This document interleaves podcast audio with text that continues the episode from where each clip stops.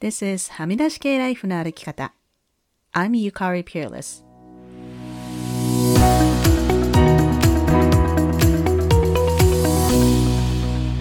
周りが決めた道からはみ出して自分だけの生き方をする人を応援するポッドキャスト、はみ出し系ライフの歩き方。Welcome to episode 230. 皆さんこんにちは、ピアリスゆかりです。いや、師走ですね。やることがたくさんあってバタバタしている方も多いのではないでしょうか。私も例に漏れず、そういう人の一人です。数日前、ダウンタウンに用事があって行って、この年末のホリデーシーズンのこう、プレッシャーのかかった買い物とか、世話しない雰囲気とか、本当嫌だなと実感しました。ホリデーシーズンに家族とゆっくり過ごすとか、まあ私はクリスマスのライトとかがすごく好きなんですけど、あの、あと何個プレゼント買わなきゃっていうね、焦る感じがすごく嫌なんですよね。ちょうど昨日二つやっているブレネー・ブラウンブッククラブのうちの一つが終わりました。その中でメンバーの一人ののぞみさんが、グレノン・ドイルのポッドキャストのエピソードのことを思い出させてくださったので、今日はその話をしたいと思います。年末年始のこの慌ただしい感じで、ストレスを感じる人多いと思います。なんでこんなにストレスを感じるんだろうと考えると、年末ってまずやらないといけないことが一気に増えるんですよね。ホリデーカードを出さないといけないとか、まあこれは日本だったら年賀状に当たると思いますが、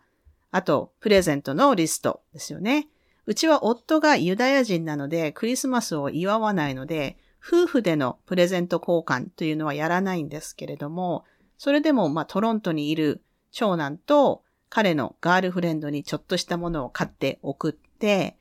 高校生の次男にも、まあ、そんなにたくさんは買えませんが、一応プレゼントを用意します。まあ、今はね、パンデミックなので、だいぶ落ち着いてる方ですけれども、例えば、職場や友達同士で集まるときにプレゼント交換をするなら、そういったものも用意しないといけないし、誰かの家でのパーティーに呼ばれている場合は、こう何か一品持ち寄ることもあるでしょうね。あと、ホステスギフトみたいなものを用意しないといけない時もありますよね。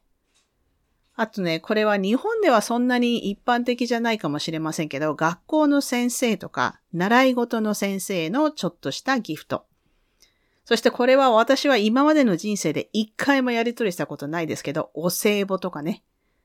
あとは日本の年末年始だと大掃除しておせちを作ったりとか、ほんと大変ですよね。そしてただでさえこういったやることリストっていうのが長くなっているのに加えて、私たちはそこに期待というものを加えてしまうため、ものすごく疲れる結果になっている気がします。例えば、子供を連れて帰省するんだったら、こう、どんなに親が喜ぶかなとか、子供が初めてサンタさんを意識する年だったら、それこそ完璧なクリスマスを演出しようとものすごいエネルギーを費やしてしまうこと、結構あると思います。その結果、私たちはぐったり疲れてしまって、何のためのホリデーシーズンなのかわからないくらい、こう、ストレスアウトしてしまうんですよね。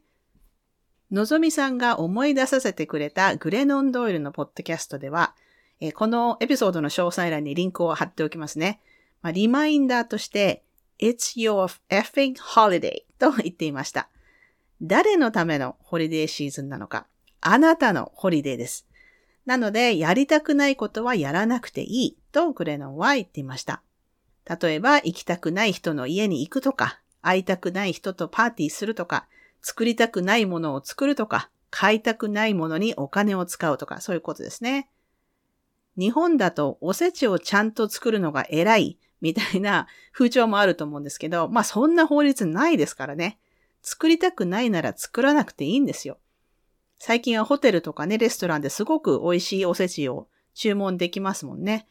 まあ、私もね、人混みの中でこう、くたくたになって買い物するっていうのがすごく嫌なので、息子にはあなたのプレゼントは基本大きいもの1個しか買わないからねと伝えてあります。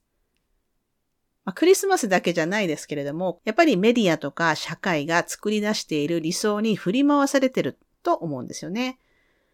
例えばこう北米のクリスマスだと、こうクリスマスツリーの下にいっぱいプレゼントが並んでいるのが理想的なクリスマスみたいな。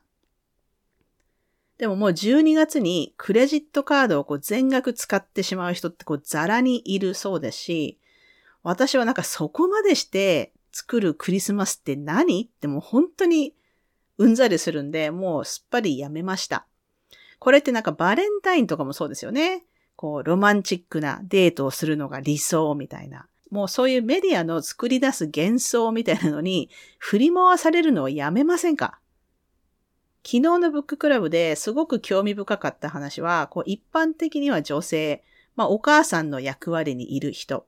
たちっていうのは、こう自分を犠牲にすることが美徳とされていて、感謝祭やクリスマスにはこう大きな七面鳥をこう一日かけてローストしたりとか、日本だったらおせちをこうせっせと作るみたいなことがもう美徳にされていて、もうなんかそういうのやめなよって言っても、こう自分の価値をそういうところに見出している人は、自分を犠牲にすることをなかなかやめられないんだっていう話でした。私はお母さんだから、妻だからこれをやるべきっていうね。これってこう、こうあるべきという思い込みが激しいのっていうのは、まあ、深刻化すると、一種のなんか依存症っぽくないかなと思ってしまいましたね。こう、なかなか興味深いなぁと思いました。あと、期待の話は第203回でも詳しく話していますが、自分がコントロールできないことに期待するのはがっかりするだけなのでやめた方がいいですね。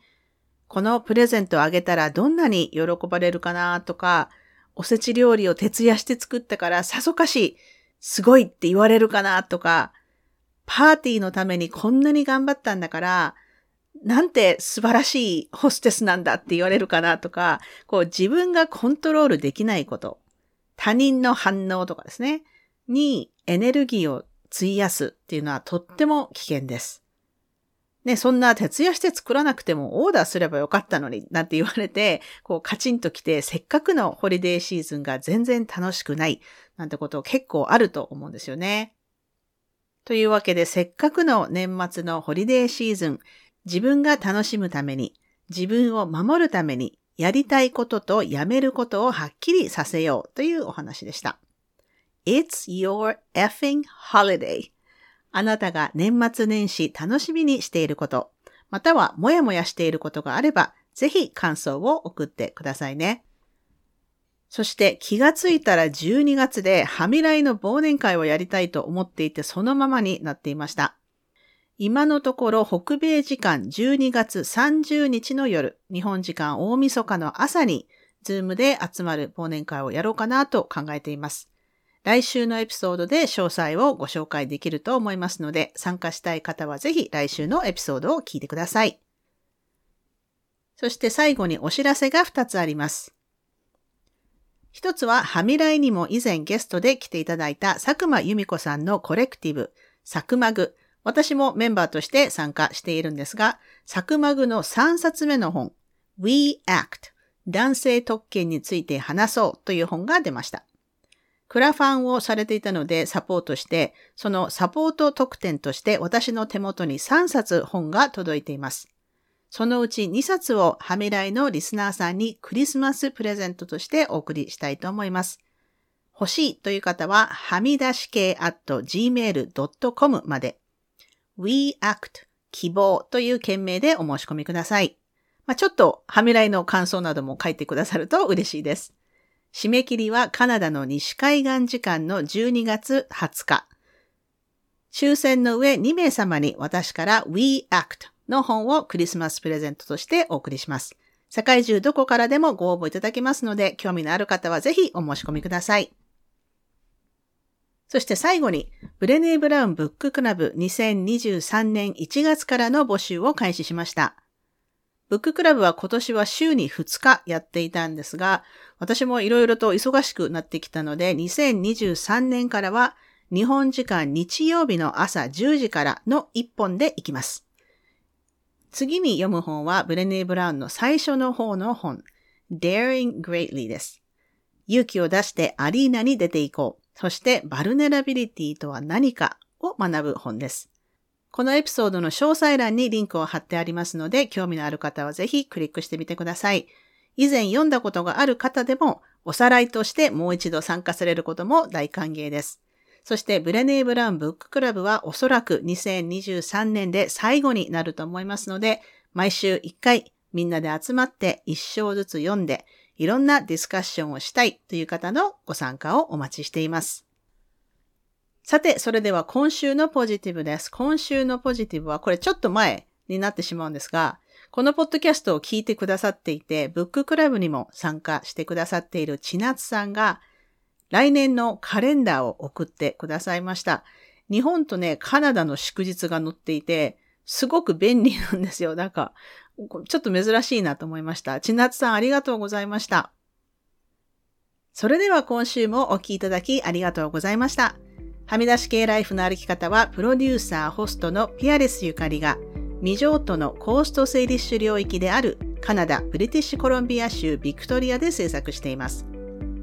はみらいのインスタアカウントははみ出し系です。また Facebook にもリスナーさんのグループはみらいコミュニティがありますので、ぜひご参加ください。番組の感想、ゆかりへの質問、今週のポジティブ、今週のブレイブなどは、はみ出し系 at gmail.com までどうぞ。